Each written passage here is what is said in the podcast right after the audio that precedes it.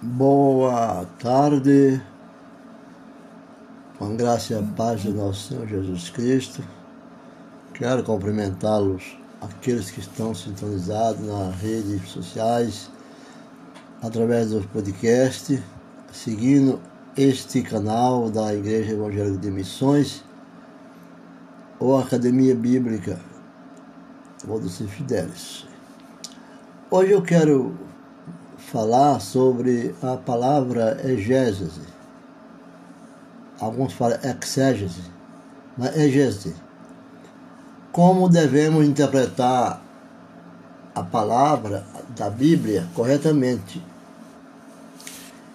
Que é exégese. Então, muitos leem a Bíblia porque ela é uma designação da igreja, tanto na Septuaginta quanto no Novo Testamento, é, a exégese. E aponta para um fato de que essa consistência de um povo chamado, isto é, separado do mundo em devoção especial a Deus. Então, na palavra ela tem que ser correta, desde que você não saiba, mas quando você sabe e vai expor para alguém, não devemos expô-la de maneira errada, porque há uma interpretação culpa de quem a explana. Então, e para interpretar o uso correto das palavras, vamos ver. Para interpretar, interpretar corretamente a Bíblia, o intérprete de exégese ou de égese deve ter conhecimento do significado que as palavras adquiriram no curso do tempo e do sentido em que os autores bíblicos as usaram. Pode-se pensar que isso deve ser facilmente feito por meio de consultas a alguns bons léxicos, né? Os léxicos são é uma, uma série de dicionário mais perfeito do, dos tempos do, do hebraicos, né? E que geralmente dão os significados originais e derivado das palavras e geralmente a exégese designa em que sentido elas devem ser usadas e em passagens particulares.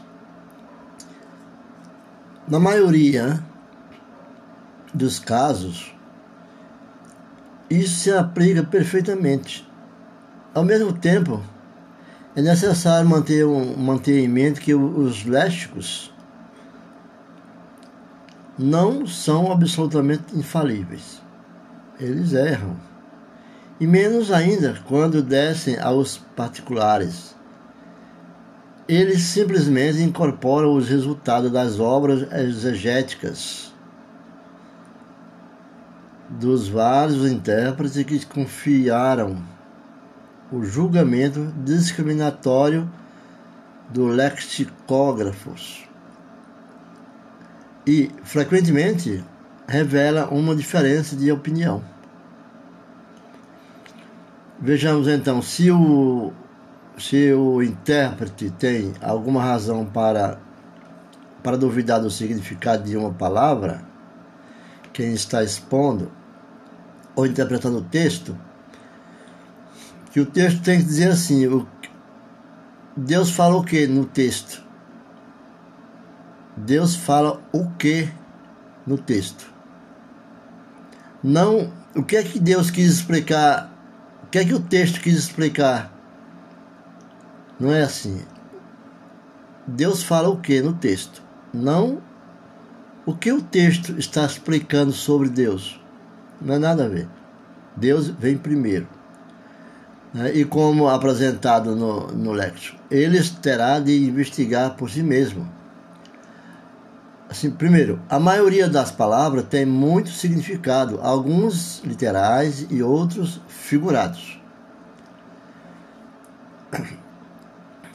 Outros, o estudo comparativo de palavras análogas, palavras comparadas, semelhantes, né? Análogas em outras línguas, requer uma discriminação cuidadosa e nem sempre ajuda a fixar o significado exato de uma palavra em outras línguas. Uma vez que a palavra correspondente em língua diferente, em línguas diferentes, nem sempre tem exatamente o mesmo significado original e derivado.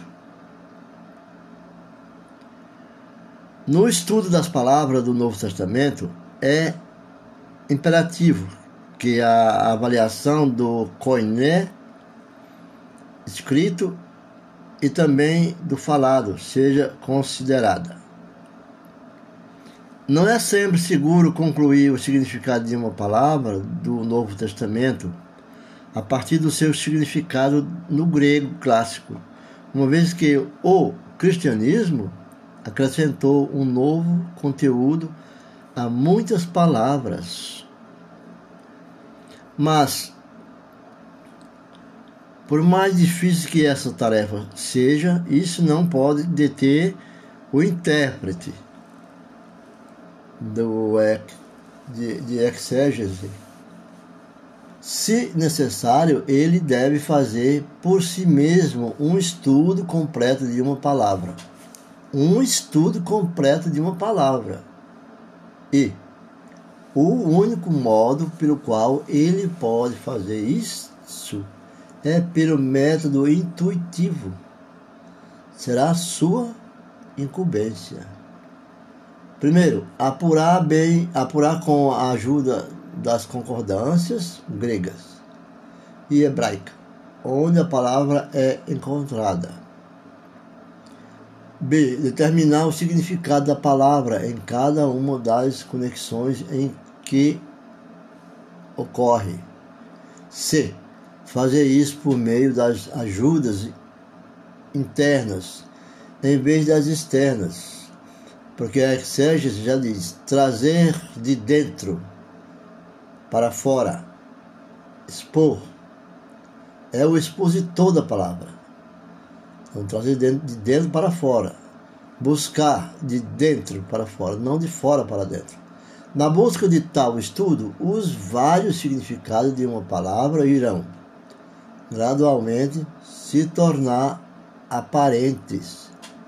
No entanto, o intérprete deve tomar cuidado com as conclusões precipitadas e nunca basear sua indução somente numa parte dos dados disponíveis. Porque o uso da palavra, o uso de palavras, ela também tem sinônimos. As palavras sinônimas são aquelas que têm o mesmo significado ou concordam em um ou mais de seus significados, embora possa de, diferir em outros. Pode ser diferente em outros. Elas frequentemente concordam com seus significados fundamentais, mas expressam diferentes nuances. O uso de sinônimo contribui para a beleza da linguagem, tanto quanto capacita um autor, o expositor, a variar as suas expressões. Tem essa vantagem que as línguas em que a Bíblia foi escrita, elas são também ricas em expressões sinônimas e antônimas. Se observar, nós vamos achar as concordâncias, né? com as semânticas é de se lembrar que essas não tenham sido retidas. Né? Há uma extensão, mas traduções. Em alguns casos, isso foi completamente impossível, mas em outros, poderia ter sido feito. Mas, embora alguma das mais refinadas distinções tenha sido perdida na tradução, o intérprete nunca pode perdê-la de vista. Tem que ficar sempre atento quando nós vamos expor as palavras bíblicas, com expor exégese. Ele deve atentar para todas as ideias relacionadas na, da Bíblia e perceber rapidamente o que elas têm em comum e em que diferem. Essa é a condição sine non de um conhecimento distinto da revelação bíblica. Vejamos algum exemplo. Em Isaías 53, 2. Em Isaías 53, 2, 2 todos sabem do significado, três palavras são usadas para expressar a ausência da glória externa da vida do servo do Senhor. E onde, nós lemos, são três, três palavras são usadas, que indica a ausência da glória do Senhor, eterna, externa, glória externa do Senhor. Nós lemos lá, assim, no 53, 2. Não tinha aparência nem formosura. É, olhámos-lo, mas nenhuma beleza havia em nós que nos agradasse. Né? No externo, olhamos e assim, não tinha aparência nem formosura. Olhámos-lo, mas nenhuma beleza havia que nos agradasse. Né? A primeira palavra é, significa forma. A primeira palavra não tinha formosura. Ela significa forma, não tinha forma. Com a ideia adicional de beleza, que é um sinônimo, e, consequentemente, refere-se à forma da beleza corporal. Nós compararmos o Salmo 16, 18, também a segunda, a segunda designa um ornamento e quando aplicado a Deus descreve-se majestade. O Salmo, na palavra que diz assim, no, verso 18, capítulo 16, 18, diz ornamento. É, alguma pode ter versão, mas a palavra correta aplicada para Deus é majestade. A exégese busca a explicação, a explanação, buscada mais pela pesquisa do, do quem vai, de quem vai explanar. Não se prender só na palavra, temos que ter o conhecimento da exégese. É, ser exegeta, exegeta, o exégeta, né?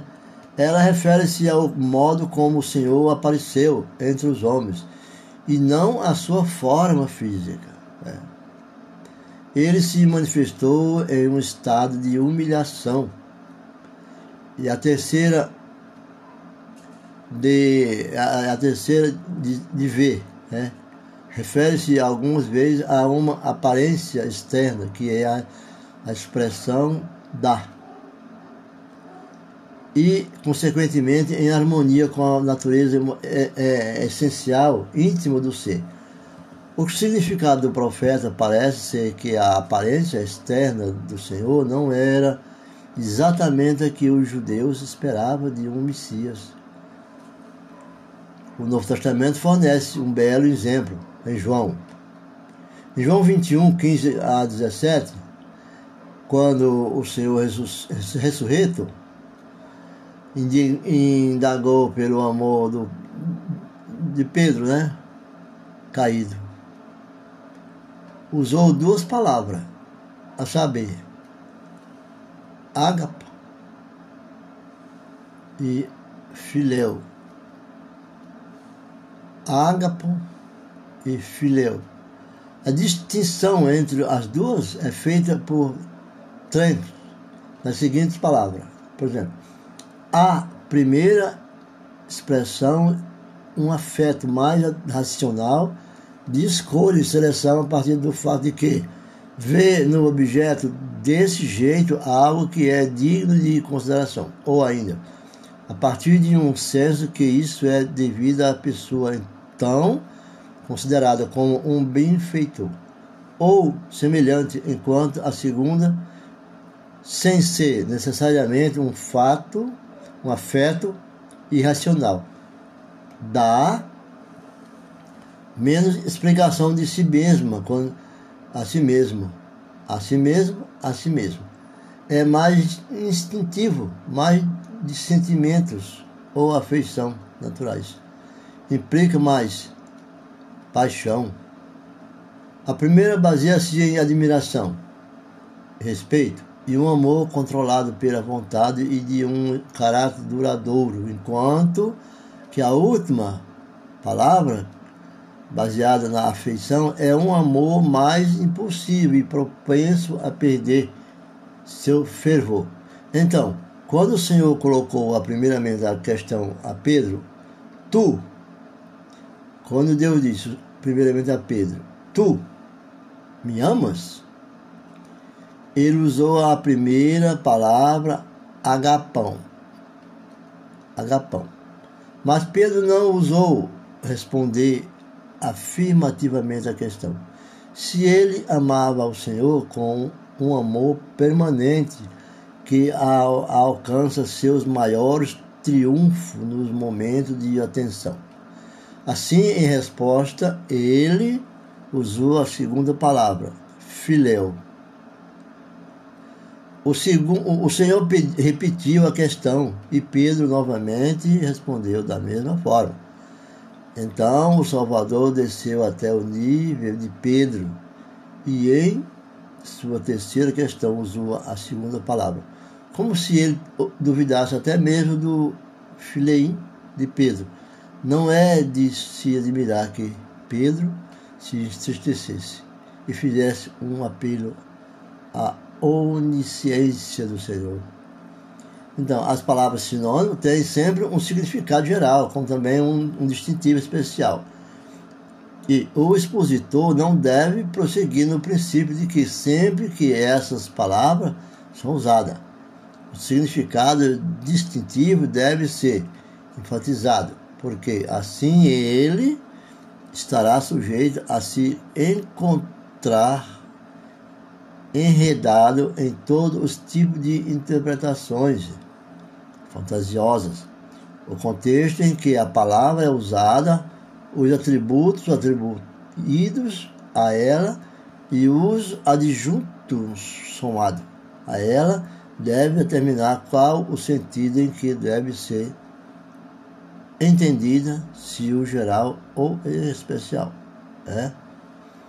Então, o significado dessas palavras, no contexto, é, é, é, as palavras isoladas é a questão mais importante, não é quanto ao significado etimológico, nem mesmo quanto aos vários significados que adquiriram gradualmente Todos nós sabemos desses textos, lemos sempre sobre Isaías 53. E nós sabemos também sobre João, né?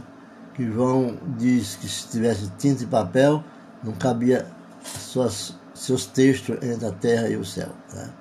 Mas vamos ficando por aqui. Espero ter ajudado um pouco a, aqueles que estão vindo e a quem interessa possa, que a palavra do Senhor seja eternizada no teu coração e ficamos por aqui desejando a graça e a paz de nosso Senhor Jesus Cristo, a vida de todos vocês. Não desista, siga em frente, estude a Bíblia, peça unção ao Espírito Santo de Deus para que ele venha falar no seu coração e abra seu entendimento para entender a palavra do Senhor arrancada de dentro de você para expor aqueles que o tiver ao seu redor. Fique com Deus e até a próxima.